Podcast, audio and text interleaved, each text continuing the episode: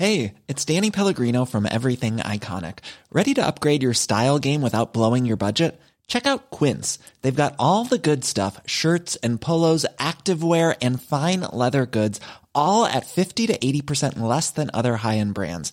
And the best part? They're all about safe, ethical, and responsible manufacturing. Get that luxury vibe without the luxury price tag.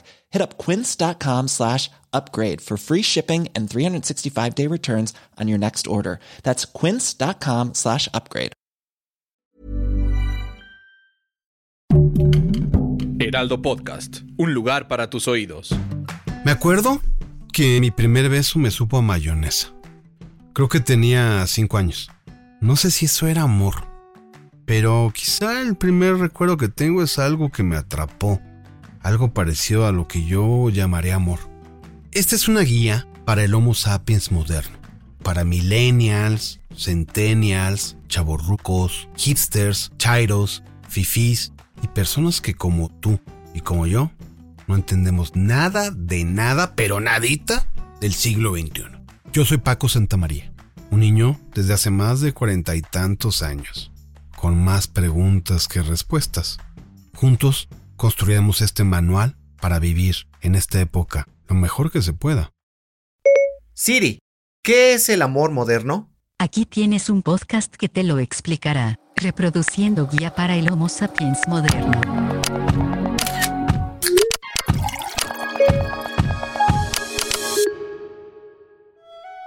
Porque el amor lo crea todo. Es el caos, pero al mismo tiempo también es el orden. Este es el amor en tiempos modernos. Pero, ¿qué es el amor? ¿Y qué son los tiempos modernos? ¡Arrancamos! Carlos y Marta se conocieron en una oficina contable hace más de 70 años. Primero, él le echó el ojo a ella. Le marcó por teléfono para pedirle una cita. ¿Estás segura que soy yo? ¿No es la otra Marta de administración? Le contestó extrañada ante aquella sorpresiva invitación. A partir de esa cita, jamás se separaron. Duraron siete años de novios antes de casarse. Compraban todo el menaje para su casa en las calles del centro histórico, desde tazas, cubiertos y lámparas hasta ropa de cama. Esos años de noviazgo fueron para ahorrar y comprar cosas para su hogar. Se casaron un soleado viernes 30 de enero de 1959 en la parroquia de Praga, en la colonia Juárez, en la Ciudad de México. Hoy, Carlos es todo un parlanchín, mientras se deja entrevistar con su whisky en la mano. Marta es como su satélite y lo observa, apunta y opina lo necesario. Son unos cómplices que se hablan con la mirada, con la respiración y sus movimientos con 62 años de casados, 12 de nietos y dos bisnietos. Carlos y Marta reflexionan sobre el amor, su amor. ¿Qué es el amor para ti? Bueno, eh, el amor se, se va adquiriendo a través del tiempo, yo creo. Por ejemplo, hay amor... ¿Es de un amigos. ejercicio como de constancia? El, el amor, sí, sí. El amor de amigos pues es un amor de, de una convivencia continua, de que tú te lleves bien con la persona, o si te llevas mal, pues digo, de alguna manera lo vas encauzando. Pero hay cariños, no solamente de los esposos, sino cariños. Después viene el cariño ah, hacia los hijos, pero el cariño de tu esposa lo vas adquiriendo durante cada año, cada año. Yo siento, un- hay una cosa muy importante. Hay quien dice, hay una, una frase muy bonita que dice, hoy te quiero más que ayer, mañana te querré más que hoy. Entonces, quiere decir que eso va a través del tiempo, a través de un, de un paso, porque pleitos hay, y pleitos fuertes que tuvimos Marta y yo, de no hablarnos a lo mejor unos 45 segundos, pero, Sí, así fue. Sí. Sí, era situaciones que te caen mal de la persona que está atendiendo más a otra que a ti. Y, y, y ya, se cae ese pedacito y pues sigue la vida muy bien. Yo la creo que, que somos privilegiados. Y Carlos, ¿tú la quieres más a Marta hoy o haces, ese- eh, hablando un poco de constancia, ¿La quieres hoy más mucho más, que antes? mucho más, mucho más.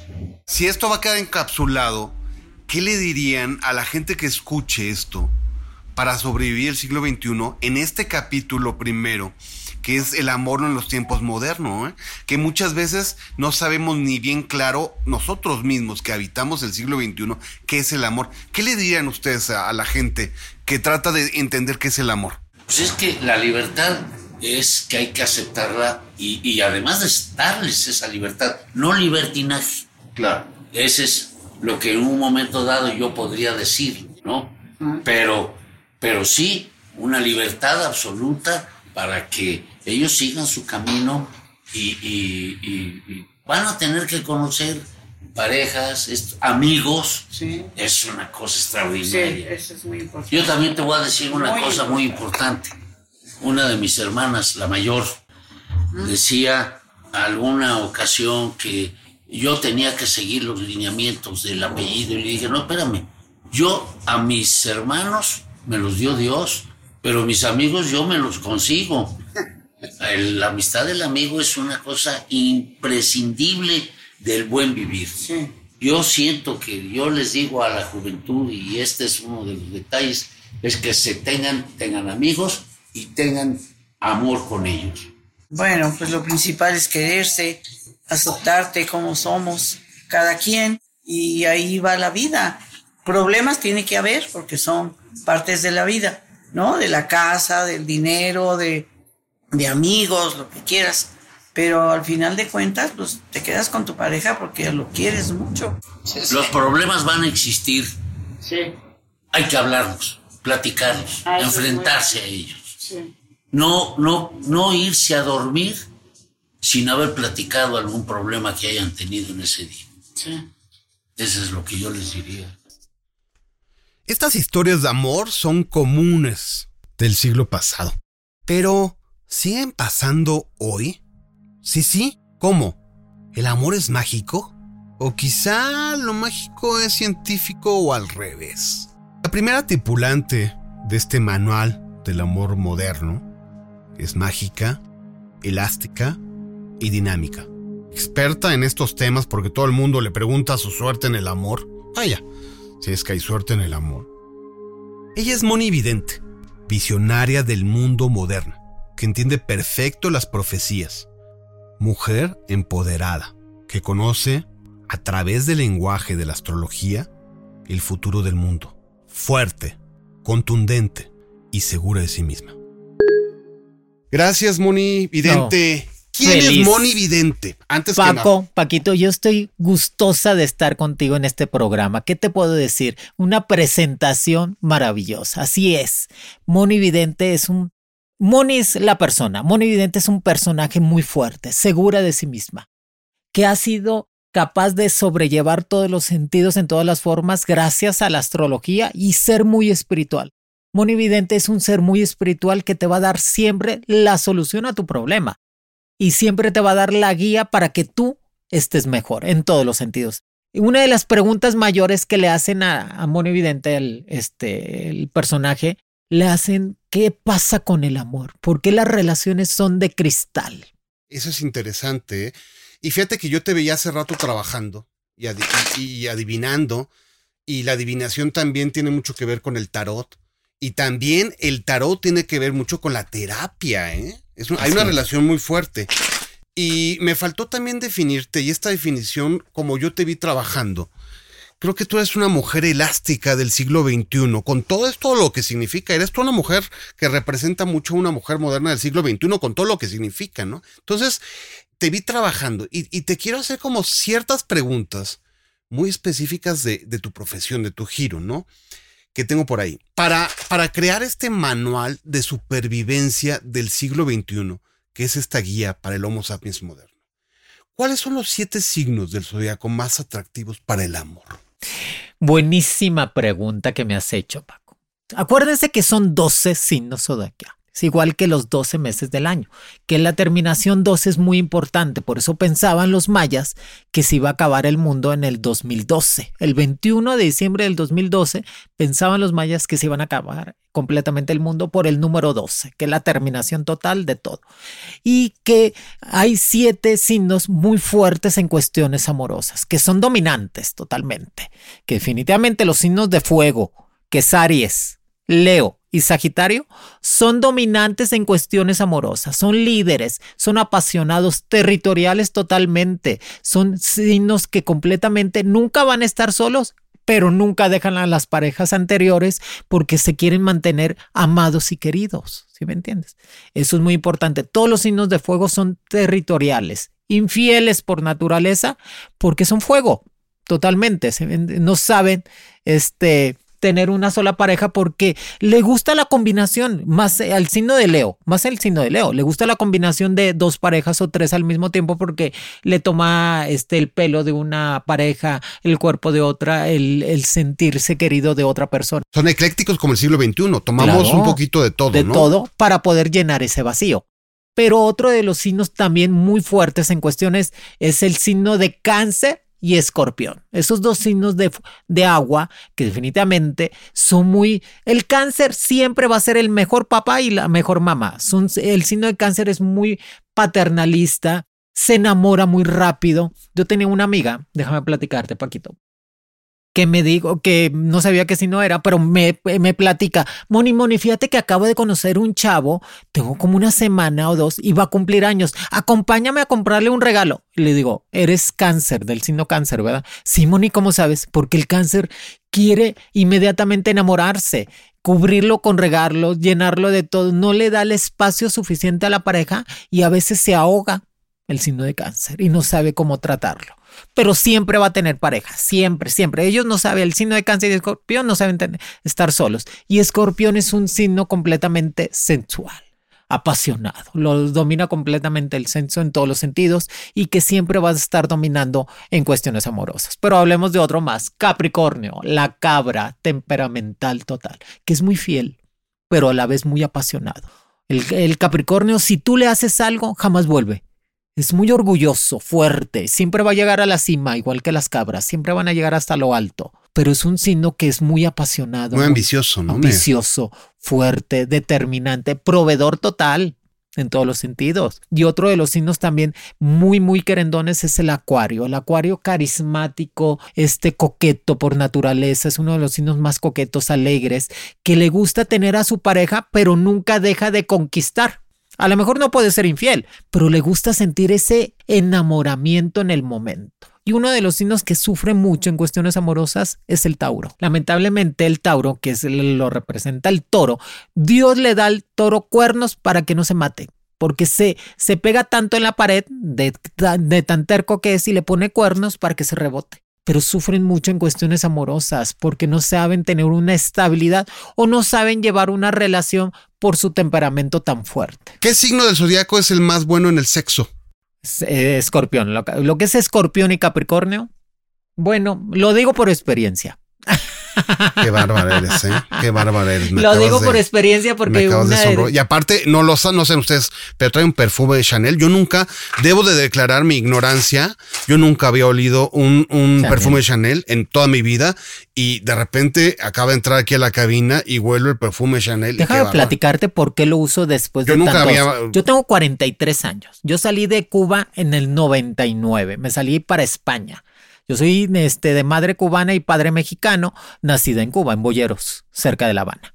Y yo pues me prostituía en el malecón porque era la única manera, por eso el comunismo no, no, no avanza.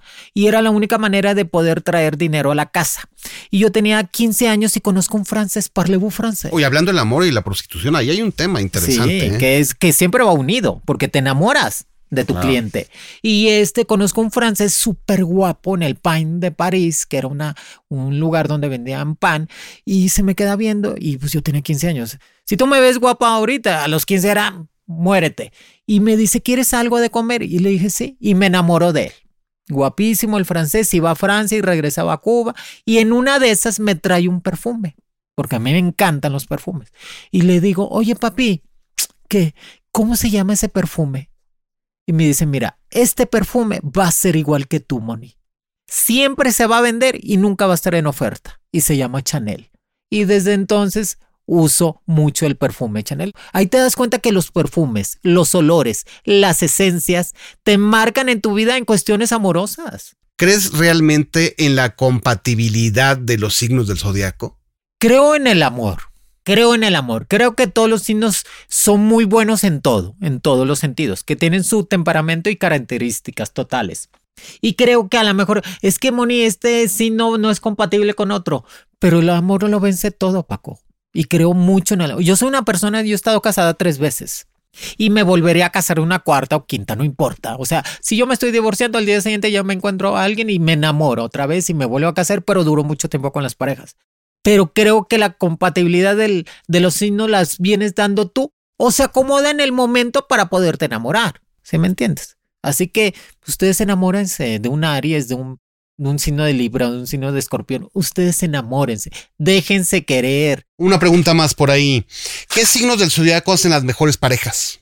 Ah, las, fíjate que una de las mejores parejas es Aries y Libra son buenísimas parejas en todos los sentidos. Es que el Aries es el signo que necesita de todos los signos zodiacales y todos necesitan de Aries. Pero otra de las parejas también muy buenas es Capricornio y Virgo. Son parejas muy compatibles que siempre se van a quedar juntos. Y los dos signos muy compatibles que son los dos cuando son Acuario también se llevan muy bien. Tengo una pregunta más. ¿El amor es dinero y el dinero es amor? Qué buena pregunta. Siempre, siempre les he dicho, los hombres son para que te den dinero y que te den seguridad. Cuando tú encuentras una pareja en tu vida que te da futuro, acuérdense que el ser humano siempre está buscando el futuro, porque el futuro tú tienes que saberlo para que te dé seguridad y bienestar. Y cuando tú encuentras un hombre en tu, en tu vida, o una pareja, una mujer. Por eso ahora las mujeres están todavía más fuertes en todos los sentidos. Y que encuentras esa pareja que te da una estabilidad económica, te da una seguridad, es que te está dando futuro en tu vida. Entonces el amor es dinero y el dinero es amor. Totalmente de acuerdo. Moni Vidente, una mujer elástica del siglo XXI. Gracias por estar aquí y ser una primera tripulante de esta guía para el Homo sapiens moderno. Yo feliz, me encanta que la gente aprenda siempre algo. Acuérdate que siempre Dios te pone los momentos precisos a las personas para que te hagan feliz, no para que te hagan infeliz. Siempre te vas a topar a una persona en tu vida para que te haga completamente feliz. Y es un honor para mí, Paco, estar con ustedes en este momento.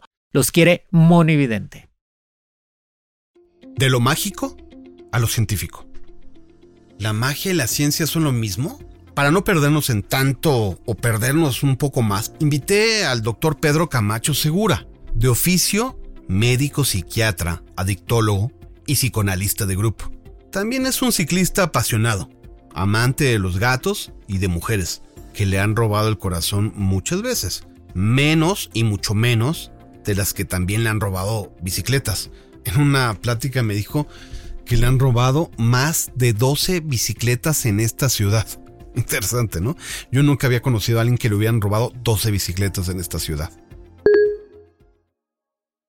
Cuéntanos un poquito, ¿qué es la identidad? ¿Cómo estás viendo tú la identidad en este siglo, eh, eh, eh, el día de hoy? Mira, la identidad es el conjunto de características o adjetivos calificativos que definen a una persona. O sea, para poder comprender quién, cuál es la identidad de Paco, es el cúmulo de características que Paco sabe que tiene el Paco y que le permite diferenciarlo de algún otro significativo. Entonces, Paco podrá decir es, pues soy una persona eh, que, como, como muy peculiar en mi forma de sentir, soy blanquito, soy medio cachetoncito, soy de moderada estatura, soy un hombre que la pasó en el, el conocimiento. Y toda esa serie de características le permite a la mente de Paco diferenciar quién es Paco de otras personas. Ahora, la identidad se parece mucho a otras dos características que son interesantes de describir cuando se habla de identidad, a la personalidad y al rol. El rol es el conjunto de características que definen un individuo, pero la diferencia con la identidad es que los roles son sociales. Los roles están guardados en la sociedad, en la cultura que, precede al sujeto.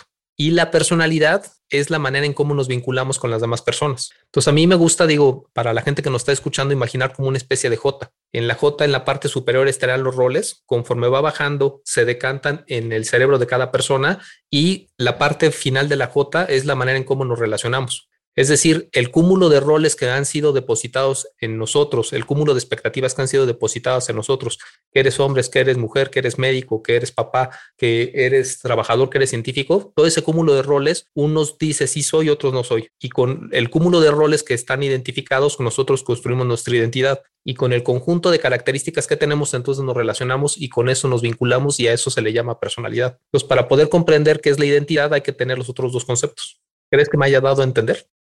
Por ahí vamos cerca. Yo, yo quería saber un poquito de la identidad porque voy a, eh, me interesa saber un poco qué es el amor en, este siglo, ¿no? Y, es lo que te quería preguntar, ¿no? Eh, ¿Qué creemos hoy en el 2020 que es el amor? O sea, tú que recibes tantas preguntas de la gente acerca del amor y la pareja, ¿cuál es el consenso mundial del amor? O sea, yo sé, Paco, que tú eres un amante de la posmodernidad. Digo, te conozco y sé que te, amante, te encanta entender eso. Y entonces en la posmodernidad el conjunto de roles y el conjunto de características que han definido la identidad y que le han permitido al ser humano sufragar las inequidades del, vacío existencial, han dejado de funcionar. Entonces, el, hombre posmoderno y la mujer posmoderna y las categorías intersexuales o, o, todo lo demás que existe entre hombre y mujer, justamente están sufriendo porque es difícil saber quién es uno en este siglo XXI. Y entre otras cosas, entre tantas cosas de lo que nos hace sufrir en esta sociedad líquida, como lo dice, define Sigmund Bauman, entonces una de las dificultades que tenemos es cómo definir el amor. Y entonces el amor puede ser definido mediante tres cosas, o, bueno, en tres características. Una de las, dos de esas, los primeros son sentimientos y el tercero es una convicción. El primer, la primera característica con la cual podemos nombrar amor se le llama amor romántico. El amor romántico es aquella sensación en la cual uno siente enculado. O sea, que uno dice, puta, es que esta mujer me encanta o este hombre me encanta. Y me la quiero coger o me lo quiero coger. O sea, es como lo, básico, ¿no? Es así, algo, es algo muy carnal. Me lo quiere echar encima. me lo quiero echar. Eso es. Ese es el amor romántico. El segundo característica es el amor filial. Es lo que le llamamos química, perdóname, es lo que le llamamos química. La química, la pura química. Y ya. Y eso no se siente todo el tiempo, dura, dura entre un año, un año y medio, pero tienes mucho deseo de estar con esa persona, de fundirte con esa persona. El amor filial, o sea, la misma palabra, la palabra amor en castellano, cuando lo hablamos en amor filial, describe ese sentimiento que uno siente con las cosas o los objetos o las personas que tú sientes que tienen pertenencia a ti. Entonces uno quiere a su carro, uno quiere a su gato, uno quiere a su bicicleta, uno quiere a su pareja, uno quiere a sus papás y les tiene un cariñito, les tiene un cierto apego y ese, a ese sentimiento también le llamamos amor. Entonces, son dos procesos que se asemejan, les nombramos con la misma palabra, o sea, les decimos amor a las dos cosas, pero son dos procesos diferentes. Y el tercer proceso que, que, que utilizamos la palabra amor para describir dicho proceso es un compromiso que se siente con las personas, los objetos, las culturas o las sociedades. Cuando una persona se compromete y dice, claro que sí, yo me comprometo con mi país, me comprometo con mi hijo, con no tirar basura, uno está teniendo un acto de amor porque está decidiendo cuidar al prójimo o está decidiendo cuidar ese algo que te acompaña. Entonces, la acepción de la palabra amor para esto que te estoy platicando es una decisión, es una convicción que uno decide por cuenta propia y por la razón que tú quieras cuidar de algo. Cuando soy fiel quizá a mi pareja. Claro, claro, claro. Dicho de otro, de ocho, en otra manera, cuando una persona tiene amor maduro, Many of us have those stubborn pounds that seem impossible to lose, no matter how good we eat or how hard we work out. My solution is PlushCare. PlushCare is a leading telehealth provider with doctors who are there for you day and night to partner with you in your weight loss journey. They can prescribe FDA-approved weight loss medications like Wagovi and Zepbound for those who qualify. Plus, they accept most insurance plans. To get started, visit plushcare.com slash weight loss. That's plushcare.com slash weight loss. Since 2013, Bombas has donated over 100 million socks, underwear, and T-shirts to those facing homelessness. If we counted those on air, this ad would last over 1,157 days. But if we counted the time it takes to make a donation possible, it would take just a few clicks. Because every time you make a purchase, Bombas donates an item to someone who needs it. Go to bombas.com slash ACAST and use code ACAST for 20% off your first purchase. That's bombas.com slash ACAST, code ACAST. Pro, entonces, hablando de pareja, tiene atracción sexual fuerte, tiene amor filial, pero también tiene e involucra el, el- compromiso de cuidarse. Pero uno, por ejemplo, puede tener amor maduro sin tener amor, eh, sin tener amor pasional. O sea, por ejemplo, si a tu hija, tú la quieres muchísimo y dices, esta es mía, pero también le quieres dar un mundo mejor. Eso es amor. Cuando uno tiene la convicción de quererle brindar algo mejor a esa persona. Y cuando uno siente esta característica de amor de compromiso, mi querido Paco, ocurre algo maravilloso. Te surge lo más bonito de ti. O sea, cuando tú quieres una persona con amor maduro, dices, claro, me tengo que esforzar por ser una mejor versión de Paco para que mi hija esté contenta Claro. y transforma el ser. Eso es vital. En el mundo posmoderno que tenemos tantas incertidumbres, que vivimos en tanto maletre, eso si, si nos da tiempo, con mucho gusto te platico del maletre, pero en este mundo de tanta incertidumbre, cuando de pronto encontramos algo con que afiliarnos y que nos hace sentir este amor maduro, entonces nos comprometemos con la causa y eso nos cambia internamente para ser mejores personas. Es un poquito esta pregunta que yo quería, ¿no? ¿Qué es lo que, eh, qué es lo que me hace amar al otro, digamos? O sea, ¿qué es lo que a mí me hace amar al otro? El compromiso, justamente. O sea, cuando tú encuentras una persona con la cual comparten características y sobre todo un proyecto en conjunto, entonces uno dice, claro que sí, te voy a cuidar porque si te cuido a ti, cuido al proyecto, cuido al planeta, cuido a mi hija, cuido al país. ¿Y qué es lo que me hace odiar al otro? El, el odio es un, es un sentimiento muy, muy complejo de, de describir, pero te lo voy a, voy a hacer un intento. Existen cuatro emociones básicas desagradables, mi querido Paco. El enojo, el, el- el miedo, la tristeza y la repugnancia. Todos los sentimientos eh, desagradables que siente el ser humano es uno de estos cuatro emociones básicas desagradables o una combinación de ellos. Por ejemplo, los celos. En los celos es un, es un metasentimiento, es un sentimiento complejo que involucra la convivencia de estas, de estas cuatro emociones básicas desagradables. Por ejemplo, cuando uno tiene celos, entonces tienes enojo de que alguien está coqueteando a tu pareja, pero también tienes temor y tienes miedo a que de pronto tu pareja quiera otra persona o tienes temor a que te lo bajen y al mismo tiempo tienes tristeza porque dices, "¿Y ¿qué tal si me quedo solo? Y tienes asco porque dices, puta madre, ¿cómo es posible que esto esté ocurriendo? Entonces, todos los sentimientos desagradables es una combinación de estas cuatro, las cuatro grandes. Y el odio es una emoción que justamente tiene el sentimiento enojoso. El enojo de baja intensidad le llamamos molestia. El enojo de baja intensidad le llamamos estoy disgustado. Y el enojo más grande que llega a sentir el ser humano es el odio. El odio es un enojo exacerbado en la cual hubo un algo que te ata con una persona en la cual tienes el firme deseo de destruirla. Hoy tengo otra pregunta para ti. ¿El amor existe o es un invento moderno, posmoderno? El, el amor ha existido desde que el humano escribe. De hecho, por eso la gente escribe poesía. Digo, a mí, a mí, digo, yo no soy buen poeta, pero me gusta escribir y he escrito cosas que a mí, a mí por lo menos me parecen agradables. Insisto, no son de buena calidad, pero, pero por lo menos yo me divierto. Y cuando uno tiene este sentimiento maravilloso, le dan ganas de construir cosas. Entonces, claro que sí existe, por supuesto que sí, no es una creación, es una característica intrínseca del, del homínido bípedo llamado ser humano que le dan ganas de cuidar a su, a su progenie. Entonces, claro que sí existe. ¿El amor es mágico o biológico? Bueno, la, la, magia en general tiene explicaciones científicas y entonces te hace sentir cosas mágicas el amor en, en, el, en, el, sentido coloquial del término o en el sentido poético. O sea, por ejemplo, te voy a decir una frase que me gusta de Jaime Sabines, que es maravilloso. Dice, qué nostalgia de ti cuando no estás ausente. Pinche frase chingona. Claro. Qué nostalgia de ti cuando no estás ausente. Si a, cuando uno ha leído a Sabines o a cualquier poeta, por supuesto que te inundas de magia. Digo, pero no es una magia de, de, de, de magia poderosa de, paranormal, sino es el sentimiento que te evoca la manera en cómo describe Jaime Sabines en que uno extraña a la persona que ama y adora, incluso estando presente. Es decir, qué nostalgia de ti cuando no estás ausente. Es maravilloso, porque tú, aún así, aunque la persona está al lado de ti, dices, puta, ¿cómo quisiera estar todavía más contigo? Y el Jaime Sabines se le echó en una sola frase. Está, cabrón. Eso es mágico. Oye, y, y en este tiempo de, de incertidumbre, que pues, es un lugar común, y en este futuro de incertidumbre, ¿el amor tiene futuro y es la salida o no? Yo no diría salida, pero sí diría que es una herramienta. Eh, un acto de amor en el día a día cotidiano, por ejemplo, es no tirar basura. Y ahí se tiene amor. Un acto de amor de todos los días es poderle decir a una persona buenos días y con eso estás haciendo un acto de amor. Entonces, yo no diría que es la, salida porque es una palabra pues, como muy sencilla. Yo creo que el amor es, es una de las tantas herramientas que nos puede permitir a los humanos tener una mejor calidad de vida y cuidar al planeta, sin duda alguna. y nos hace falta promoverlo. E, e, esto es una cosa muy importante para que uno sienta la necesidad de cuidar a otra persona, necesita haber apaciguado todos los demonios que uno trae adentro. Entonces, no es que sean antípodes eh, o que sean antagónicos el amor y el odio, no, no es que son, no lo son, son complementarios. Entonces, la única manera en que uno puede sentir amor profundo es haber apaciguado sus odios. Y si tú me dices, oye, ¿y vale la pena luchar contra los odios que uno tiene guardados de muchos años? Por supuesto que sí, porque puedes vivir en paz. ¿Qué le podemos decir a quienes nos escuchan acerca del amor en tiempos modernos? Eh, que yo diría que en, la actualidad nos hace falta volver a confiar en, la, en las características humanas.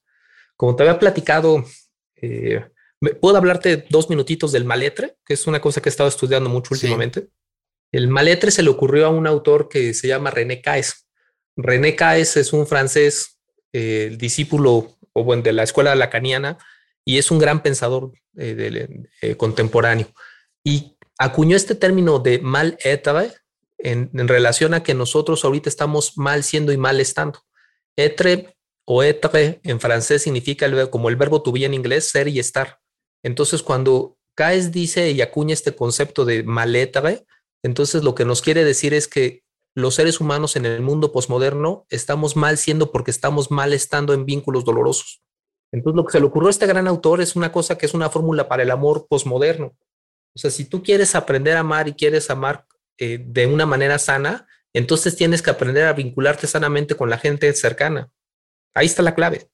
Entonces, para este manual que tú me estás platicando, el amor en la posmodernidad necesita ser visto desde el grupo, necesita ser visto desde los vínculos significativos en las cuales yo me esmere por sacarle una sonrisa a Paco todos los días y que Paco se esmere recíprocamente en cuidarme a mí, lo cual yo lo siento de ti, por cierto. Cuando me invitaste aquí dije, puta, qué lindo es Paco. Amar a mi psiquiatra, amar a mi editor, amar a mi productora, amar a mi, a mi operador, amar a, al heraldo, amar a los que me queden cerca.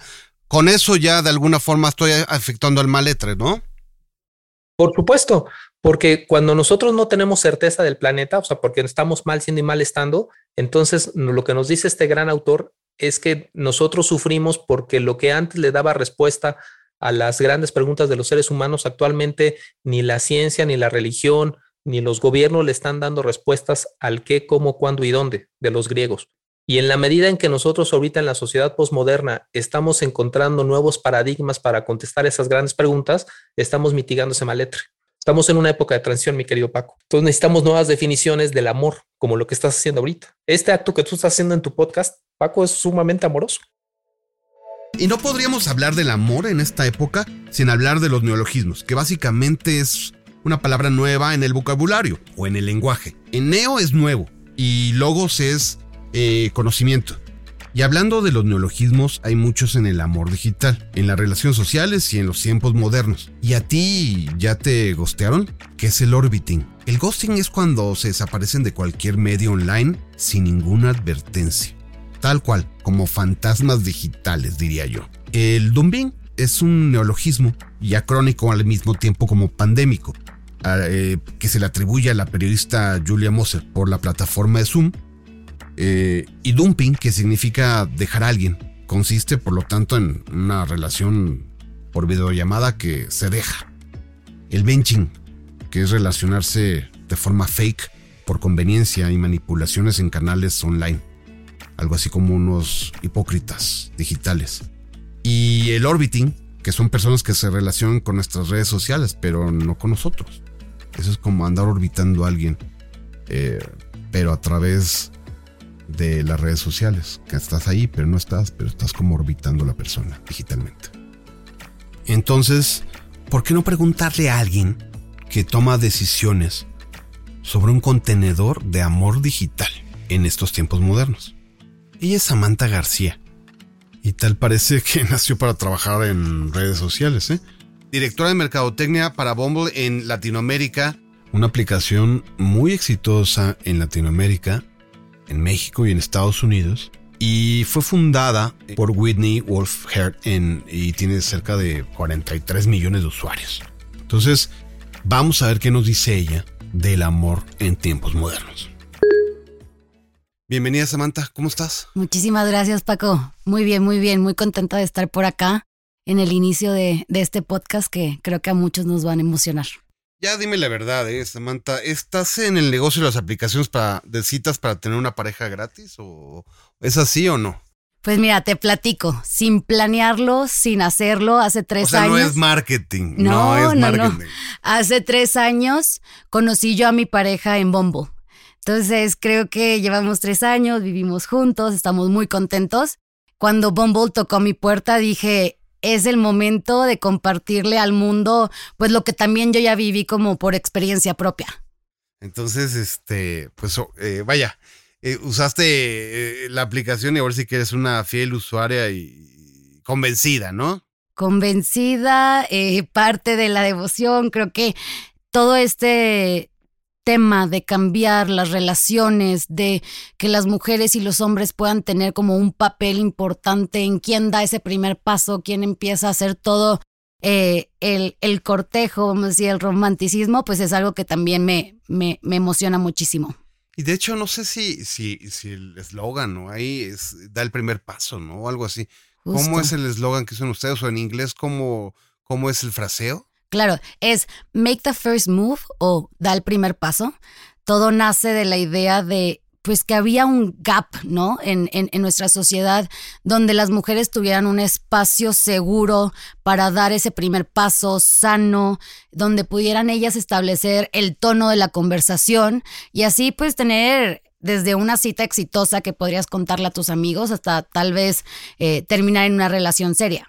Ojo, y que, que, no te diera vergüenza decir que conocías a tu pareja de en internet o de una aplicación, porque por lo menos aquí en México Tinder era un poquito más incendiario, en el sentido de que pues se usaba un poco más para, para verse y pues tener sexo, quizá, ¿no? Y Bumble es un poquito más romántico, ¿no? Un poquito más fresón, diríamos, ¿no? Creo que la palabra es inclusivo. O sea, no importa qué estés buscando, tal vez es sexo, tal vez es una buena date, pero siempre pensando que la otra persona es valiosa, ¿no? Entonces, que sea algo sano, que las dos personas estén dispuestos.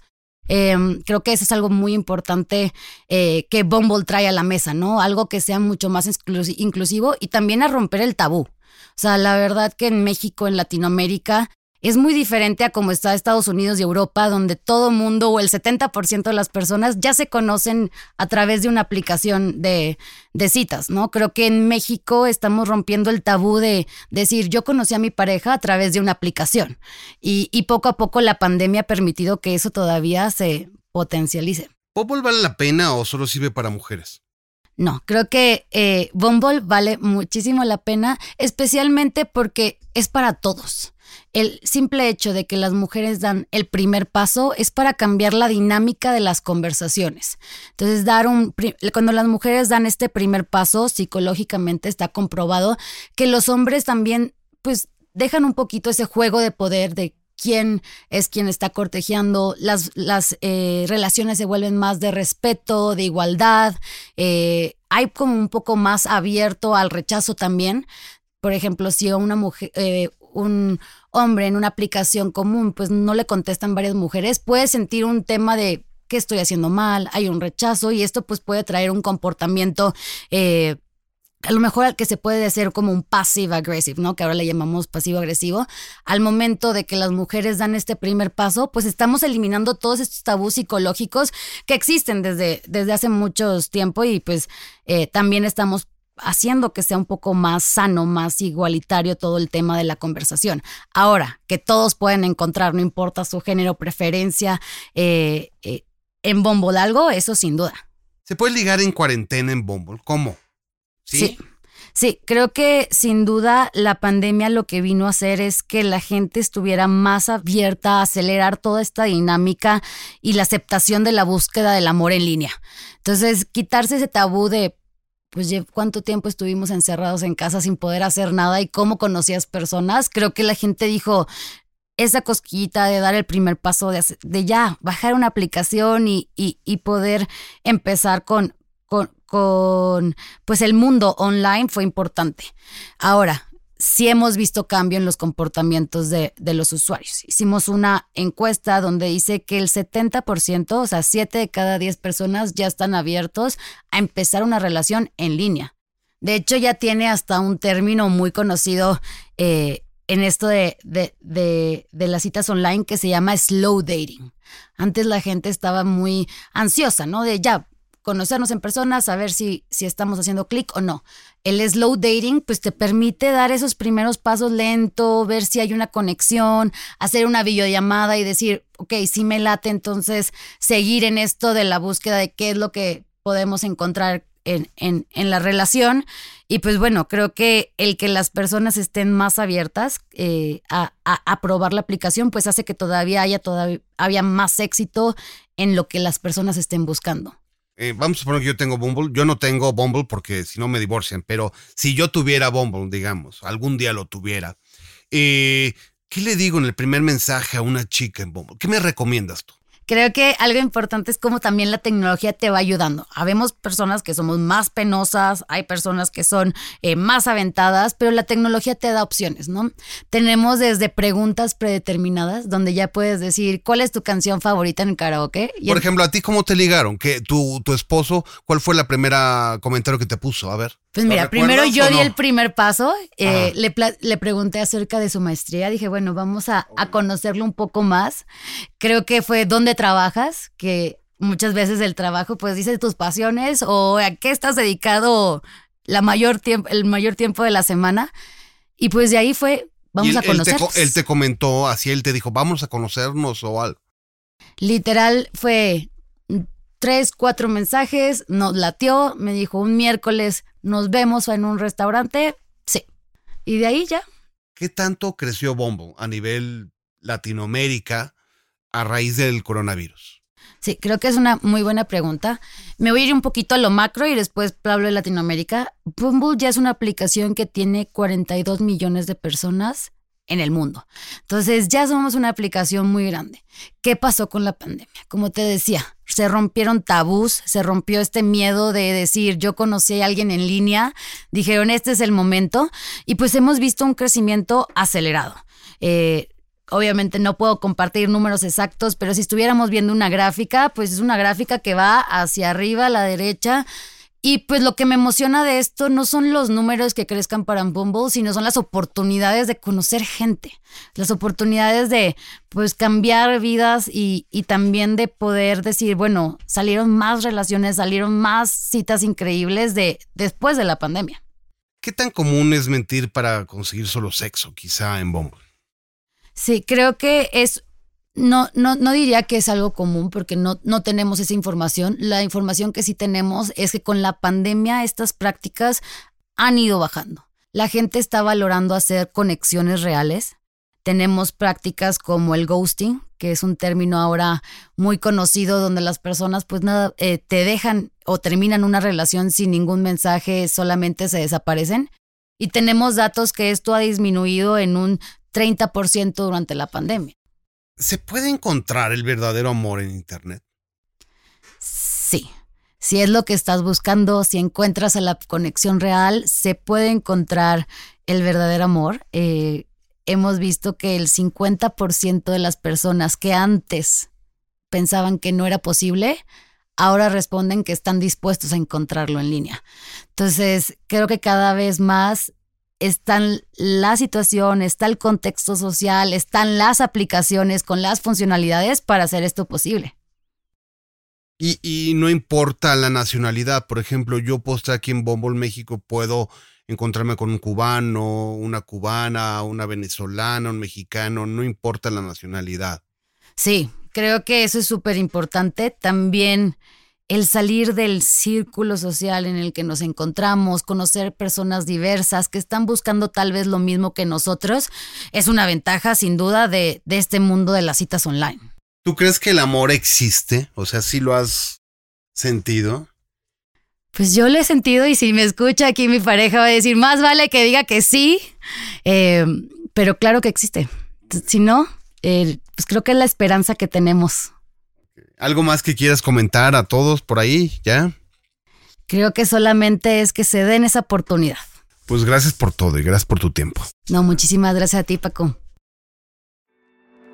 Hay quienes dirían que el amor es inexistente, que el amor es una salida o tan solo es una herramienta. para sobrevivir. Si el amor es mágico, biológico, humano, cósmico o todo lo anterior. Hoy no lo sé.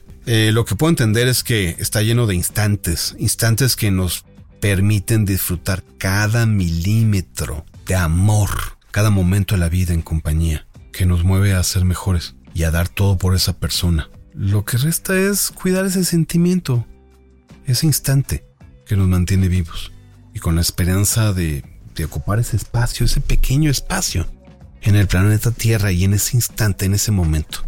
Gracias por escuchar esta guía para el Homo sapiens moderno. Hoy quizá ya saben un poco más de cómo sobrevivir en el amor en estos tiempos modernos, o quizá no.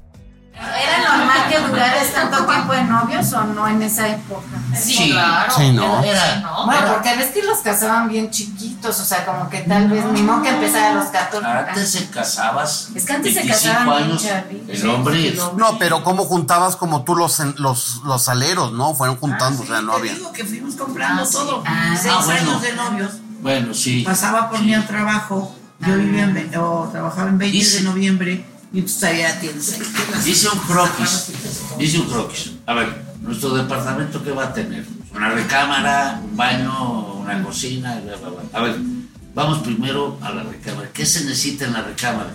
Pues toallas, esto, lo otro, el baño, bla, bla, bla. Y íbamos comprando y yo los guardaba. Antes de casarse. Sí, como Antes de casarnos. Sí. Seis años. Seis de años. novio. Ahora la primero la gente tiene sexo, es al revés. Primero tiene sexo, luego es novio, luego se casa y es como un rollo, ¿no? Eso sí, eso Y luego ya, Ni se cuándo compran algo para su casa. No, Exacto, al final ya compran lo de la casa.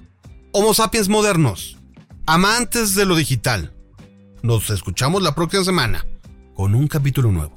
¿Alguna vez has querido ser influencer? ¿Quiénes son estas personas y por qué son tan famosas?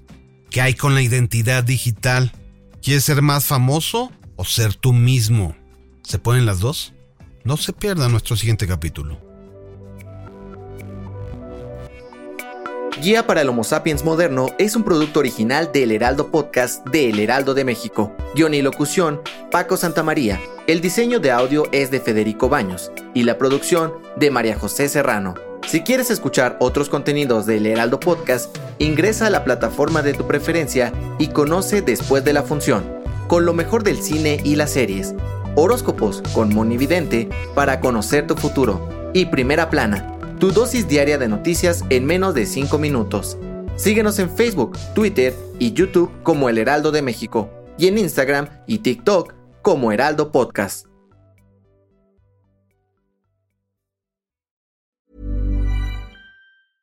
Planning for your next trip? Elevate your travel style with Quince. Quince has all the jet setting essentials you'll want for your next getaway, like European linen, premium luggage options, buttery soft Italian leather bags, and so much more. And is all priced at 50 to 80% less than similar brands. Plus, Quince only works with factories that use safe and ethical manufacturing practices.